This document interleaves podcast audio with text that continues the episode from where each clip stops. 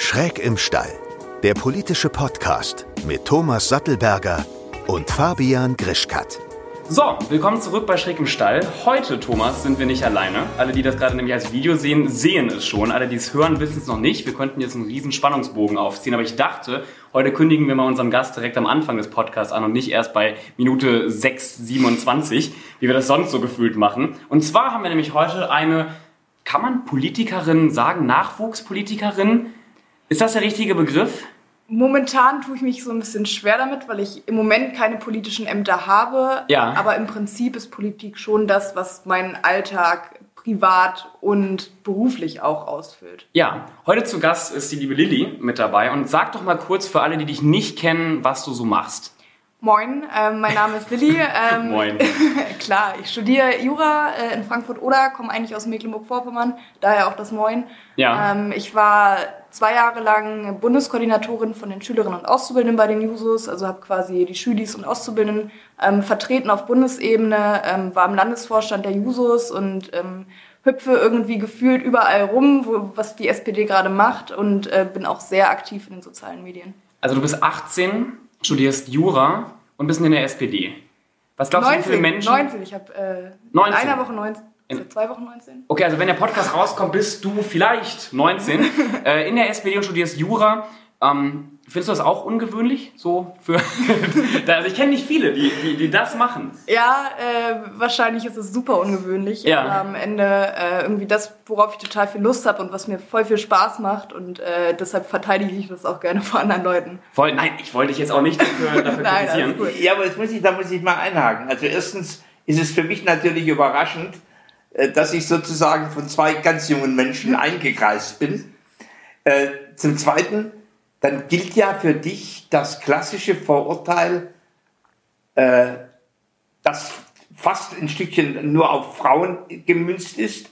Kreissaal, Vorlesungssaal, Parlamentssaal.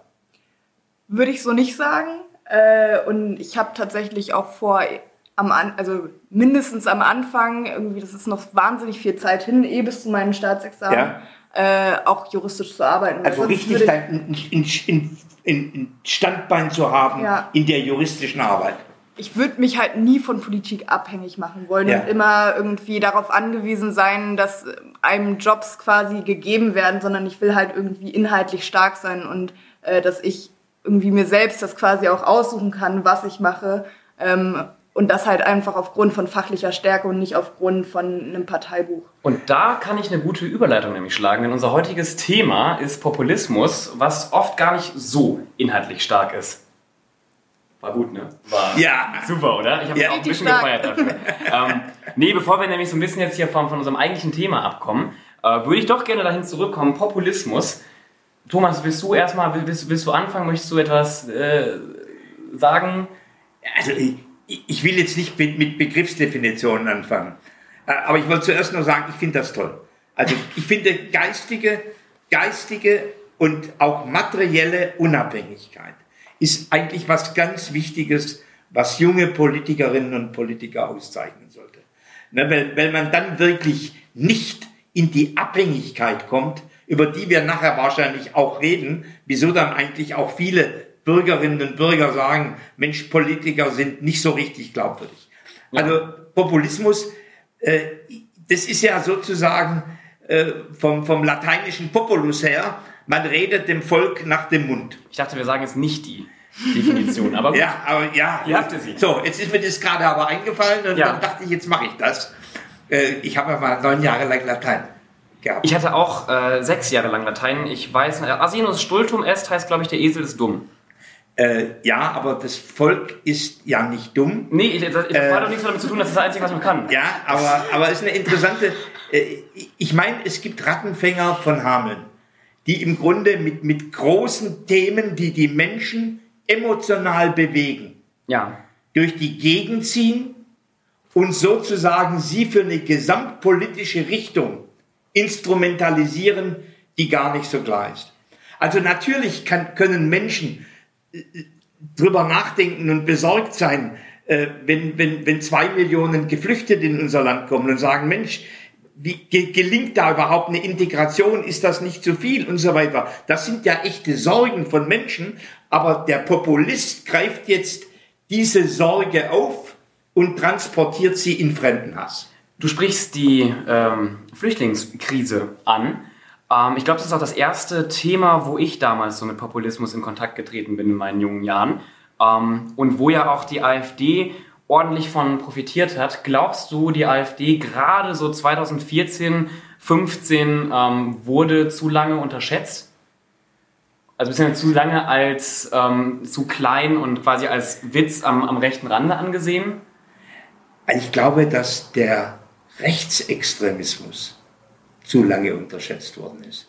Und, und dass, dass eigentlich die netzwerkartigen Strukturen, die im Osten und im Westen dieser Republik wirklich entstanden sind, ja. dass man die nicht richtig gesehen hat und auf dem Auge äh, ein Stück blind war. Ich weiß nicht, wie siehst du das? das genau. Ich sehe es genauso wie du. Ich finde es total wichtig, dass du das sagst, dass es hier nicht nur irgendwie um die AfD, äh, AfD geht, sondern um ein Problem, das wir seit wahnsinnig vielen Jahren schon haben und was ja quasi auch nie komplett weg war. Ich finde ähm, es gut, dass jetzt endlich wieder darüber debattiert wird, weil ähm, wenn wir so auf 2014, 2015 gehen, natürlich kam es da auf und war es irgendwie dann in dem Moment sichtbar. Aber wir hatten auch zum Beispiel in Mecklenburg-Vorpommern vorher die NPD im Landtag. Ja. Ähm, so eine Geschichten, es gab, oder diese, diese Nazi-Netzwerke, von denen du gesprochen hast. Ähm, bei uns gibt es ganze Dörfer, die komplett, ähm, wo komplett die Unternehmen und kleinen Läden quasi von Nazis ähm, besessen werden und äh, wo quasi das alles einfach ein riesiges Nazi-Netzwerk ist. Und das ist, das ist halt nichts, das erst seit 2015 da ist. Ja. Ähm, da kam es natürlich weiter hoch durch diese sogenannte Krise. Ähm, aber ich finde es gut, dass du vor allem darauf eingehst, äh, dass es halt schon viel früher begonnen hat oder ein Thema ist, das, worüber viel, viel früher hätten reden müssen auch. Ja gut, ich meine, man muss es, wenn man ganz weit zurückgeht, hat eigentlich die Entnazifizierung Deutschlands nicht richtig funktioniert. Es gab ja einen Kanzleramtsminister, war er, glaube ich, Klopke, der ein führender SS-Mann war, unter Adenauer. Und, äh, und, und das waren im Grunde, man hat in vielen Punkten die alten Führungseliten ja. in der Administration übernommen. Ich meine, dann, ich, ich, übrigens, ich wurde als ja, 18-Jähriger von, der, von NPD-Ordnern verprügelt. Äh, als wir auf einer, auf einer Anti-NPD-Demonstration gewesen sind. So, also das Thomas, ist, das Thomas ist, war mal sehr äh, links und radikal. Wirklich? Das, äh, ja, klar. Das glaubt man heute gar nicht mehr. Aber ja, erzähl Äh, weiter. Also ich, ich sag mal so, äh, wenn ich heute von AfD-Ordnern verprügelt würde, ich glaube, äh, ich würde aus dem gleichen Grund verprügelt werden wie damals. Dass ich sage, keine, keine Stimme dem Rechtsextremismus. Ja. So, aber das ist, äh, ich meine, da, du behältst ja ein Stück Werte im Lauf deines Lebens äh, bei, aber wie, ich finde schon wichtig, das sind schon mentale und Netzwerkstrukturen, die in einem Land sind und wir waren auf, auch der Verfassungsschutz, war, fand ich, war auf dem Auge etwas blind. Ja, ähm, was wir auch unbedingt ansprechen müssen in diesem Podcast, was ich natürlich als sehr linker Mensch nicht äh, so gerne anspreche wie den rechten Populismus, aber es gibt natürlich auch äh, Populismus auf der ganz anderen Seite, im linken Bereich.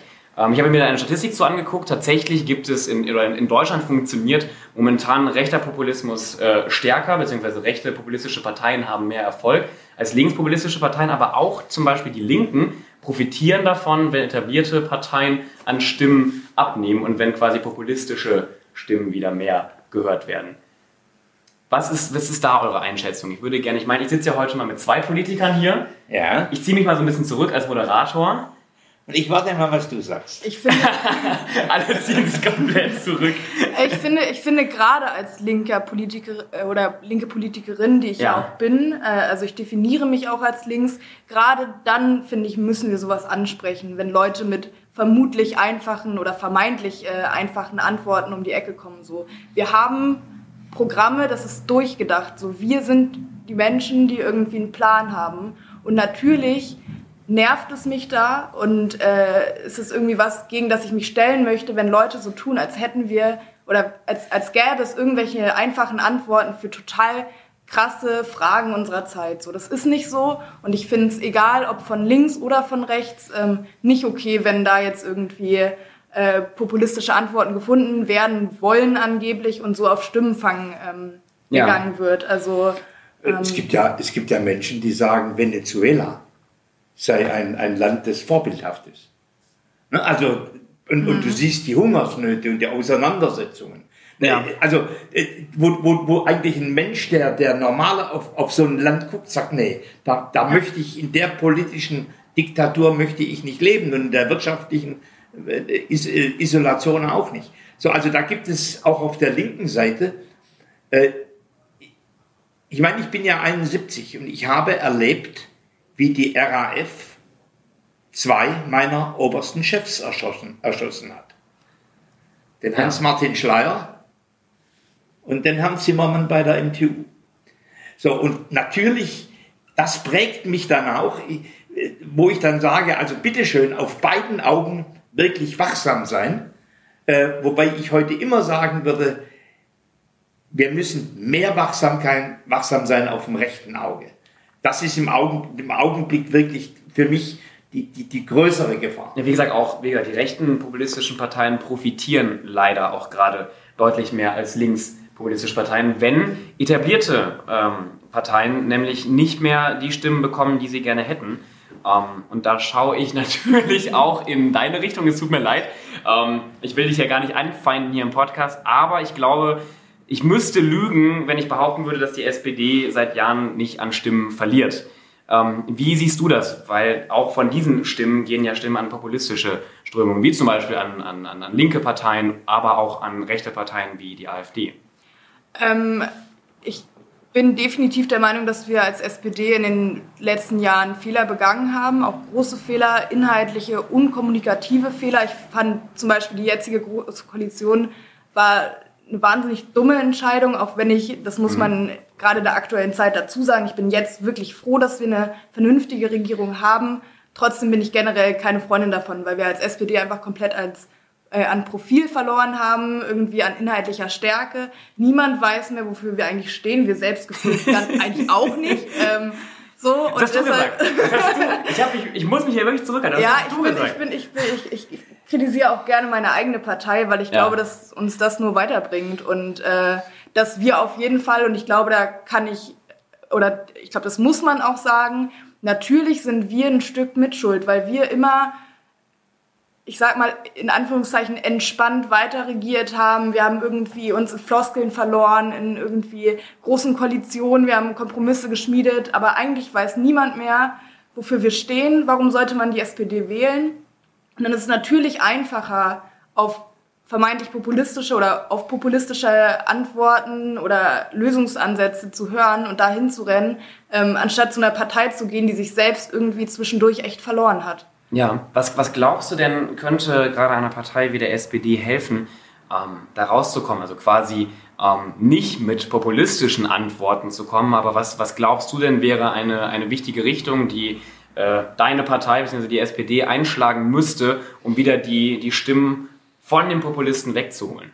Ich glaube, dass wir erstmal, und ich glaube, also ich bin der Überzeugung, dass wir auf einem guten Weg sind, momentan Antworten zu finden, auch auf Fragen, auf die wir vorher noch keine hatten, wie zum Beispiel Klimaschutz, Digitalisierung, wo man ja sich, also auch wir selbst uns nie so richtig sicher waren, wofür steht die SPD da jetzt eigentlich? Ja. Und ähm, dass wir wirklich ausformulieren, dass wir natürlich kommunikativ besser werden, dass wir das erklären, auch ganz offen mal sagen, wenn was nicht klappt, wenn wir uns in der Koalition nicht durchsetzen können ähm, und da einfach ehrlicher werden, aber auch mutiger werden in der Perspektive und nicht quasi immer sagen, äh, irgendwie die CDU möchte das jetzt nicht und deshalb äußern wir uns dazu gar nicht oder äh, geben klein bei, weil wir sind ja der kleine Juniorpartner und haben irgendwie nichts zu Also ein sagen. bisschen mehr Mut. Auf jeden Fall. wieder. Thomas, was, was, was, also die. Ja, meine Partei hat sich auch halbiert. ich wollte sagen, deine, deine Partei Ja, ja, hat auch gelitten. Augenblick, also ja, ja, ja, weil das gelitten. Das ist so ein Wettstreit, welche Partei sich also, ich, ich, ich, ich bin gerade richtig fasziniert, hier zuzuhören. Weil, weil natürlich, ich bin, auch, ich, ich bin auch ein sehr selbstkritischer Mensch und ich habe, äh, ich, ich habe schon vor Thüringen und Kemmerich, habe ich gesagt, wir, wir verlieren inhaltlich Kurs. Wir werden, wir vagabundieren thematisch äh, durch die Gegend und haben unseren klaren Fokus. Digitalisierung, Bildung, Wirtschaft, den, den haben wir im Grunde, ja, aufgegeben. So, und, und dann, und wenn du beginnst, inhaltlich zu vagabundieren, dann vagabundiert es auch an den Rändern mhm. einer Partei. Ne? Und, äh, und, und ich meine, einen, einen Kollegen habe ich jetzt schon genannt, äh, aber wir haben ja auch den Boris Palmer beispielsweise herzlich eingeladen, mhm. in die mhm. baden-württembergische ja. FDP zu kommen. Da ist auf der anderen Seite äh, vagabundiert. So, und, und ich glaube, dass die, die Wähler wollen eine klare Sicht, was vertreten die wirklich und zum Zweiten, sie wollen Charakter. Ich sage das mal, äh, ja. Aber wenn das, wenn das, wenn das die Wähler Charakter. wollen, und ich denke ja. mal, dass ja auch mehr Leute, äh, abgesehen von dir in der Partei, das so sehen äh, werden, warum passieren dann immer wieder so blöde Ausrutscher, ähm, in denen ihr mit der AfD kuschelt? Naja, ich meine, das muss man wirklich fairerweise jetzt genauso auf eine CDU übertragen, die natürlich auch heute immer noch mit der AfD kuschelt. Ja, aber auf äh, andere zeigen ist auch argumentativ nein, nicht immer das stärkste Mittel. Der Punkt, der, der Punkt ist, dass du, wenn du inhaltlich die, die CDU, und jetzt reden wir ja fast über eine Gemeinsamkeit, die, die CDU ist ja ein Kanzlerwahlverein. Ja. Das heißt, die, die Programmatik steht da eigentlich fast im Hintergrund. Und, und äh, die Kanzlerin Merkel, die hat ja der, der SPD die Themen weggeräumt ne? und, und, und, und hat sie selber übernommen. Und aus einer, aus einer klassischen, auch Wirtschaftspartei äh, und einer konservativeren Partei ist im Grunde eine ja, halb sozialdemokratische Partei geworden. Siehst du das, siehst du das auch so, das mal kurz also ich, ich würde mir noch nicht anmaßen, sowas sozialdemokratisch zu nennen, ähm, aber ich verstehe auf jeden Fall den Punkt, gerade was Mindestlohn und so weiter angeht. Das sind Punkte irgendwie, die SPD hat extrem dafür gestritten, die CDU hat, das hat ewig gebraucht und dann haben wir es geschafft und dann hat die CDU das komplett für sich beansprucht. Ja. Merkel ist damit rausgegangen, hat irgendwie gesagt, den Mindestlohn, den haben wir gemacht. Wir, also ja, schon, ist schon, schon geklaut. Schon richtig ja, scheiße. Ja, aber, schon geklaut. ja, aber hat das Thema auch für, die, für das Volk ja. als das ihre ja. Reklame. So, und, und das ist für mich alles eine thematische Verluderung. So, und, und, und, äh, und ich glaube, Parteien müssen zurückkommen auf, auch auf ihre thematischen Kern, Kerne, die ja meistens auch auf, auf Werten irgendwo basieren. Und dann rede ich dann auch über Charakter. Ja. Denn der Charakter ist sozusagen, wenn du in die Politik gehst, dann messen dich die Menschen ja nicht nur an deinen Sprüchen oder mich an meinen Sprüchen, sondern sie messen dich auch daran, wie du bist und dich gibst. So, und, und das erlebt ja gerade ein, ein, ein, äh, äh, ein Jungpolitiker mhm. wirklich hart. So, und jetzt Thomas, wir, wir arbeiten wieder so perfekt zusammen. Das war meine nächste Überleitung. Machen wir weiter. Das, äh ja, aber ja, jetzt reden, wir reden ja über, über Glaubwürdigkeit ja. Äh, übrigens ganz stark auch bei der jungen Generation. Und, und Philipp Amthor hat natürlich ein Stück Glaubwürdigkeit auch in dieser Generation verkörpert. Ja. Hat.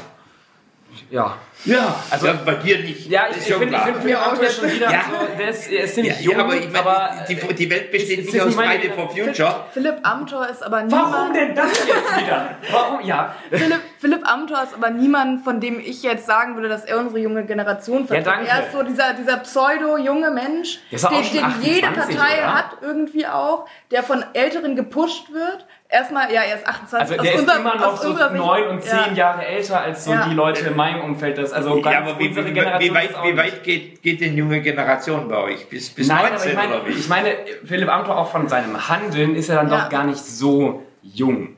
Und er hat, und das finde ich super wichtig zu betonen, ganz viele tun jetzt so, als wäre das jetzt die größte Enttäuschung irgendwie des, des, der 20er Jahre oder so.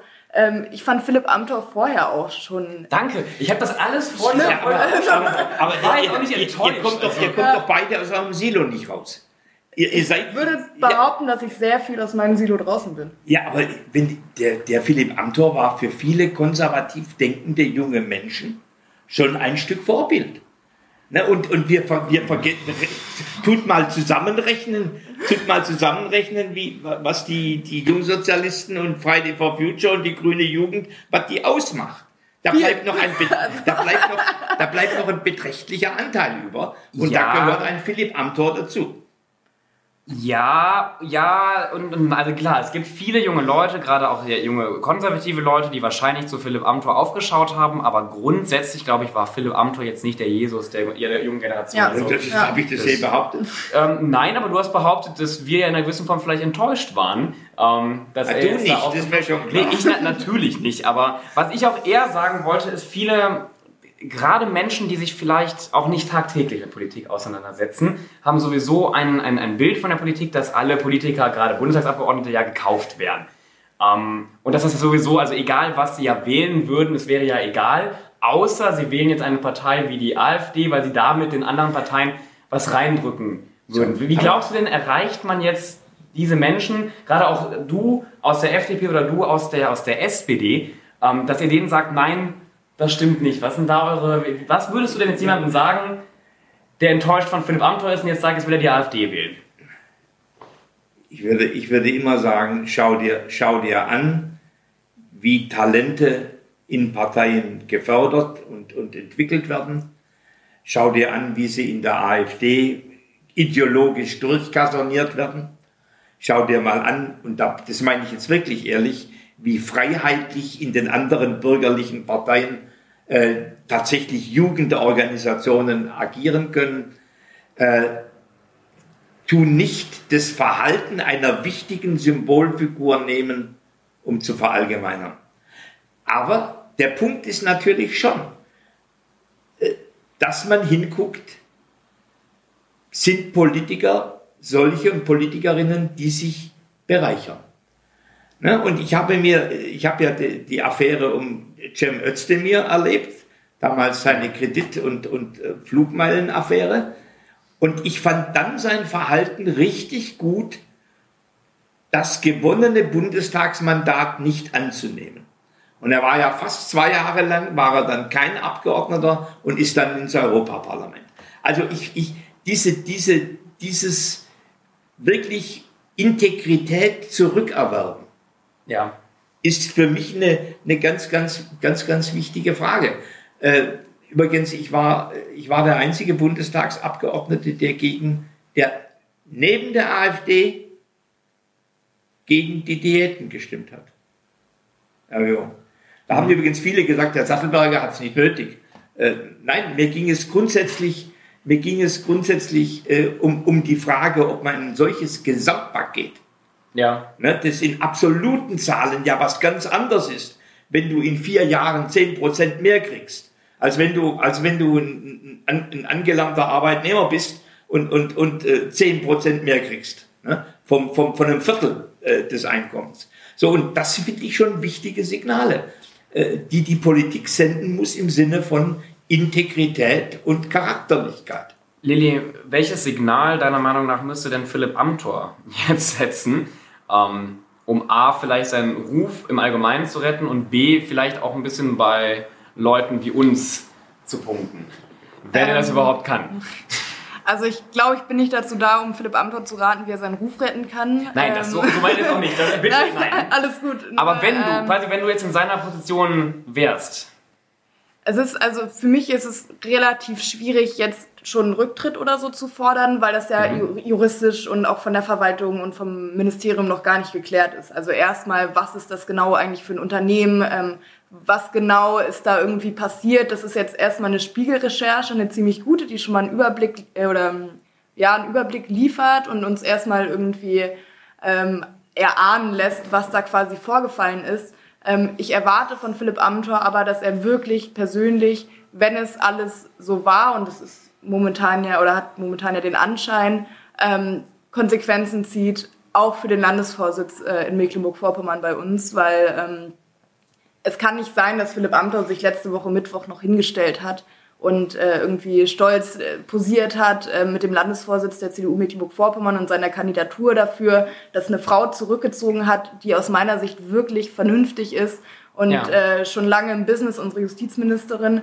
äh, dass sie für ihn quasi zurückzieht. Ähm, und, und alles, was von ihm bleibt, ist so eine Lobby-Scheiße, wo er wirklich Vertrauen in die Politik verspielt, weil am Ende, ja, wir beide finden Philipp Amthor total blöd, aber am Ende ähm, Ja. ist, es, ist es nun mal auch so, dass äh, Philipp Amthor jemand ist, den sehr, sehr viele junge Menschen kennen und äh, wo natürlich dann auch eine Person nicht verloren geht, weil das ist für mich persönlich kein Problem, aber ich glaube, dieses, diese generelle Geschichte von, es gibt da jemanden, den ich irgendwie, oder wo ich die Reden zumindest gut finde, oder den Instagram-Auftritt oder whatever, ähm, Findest du den gut?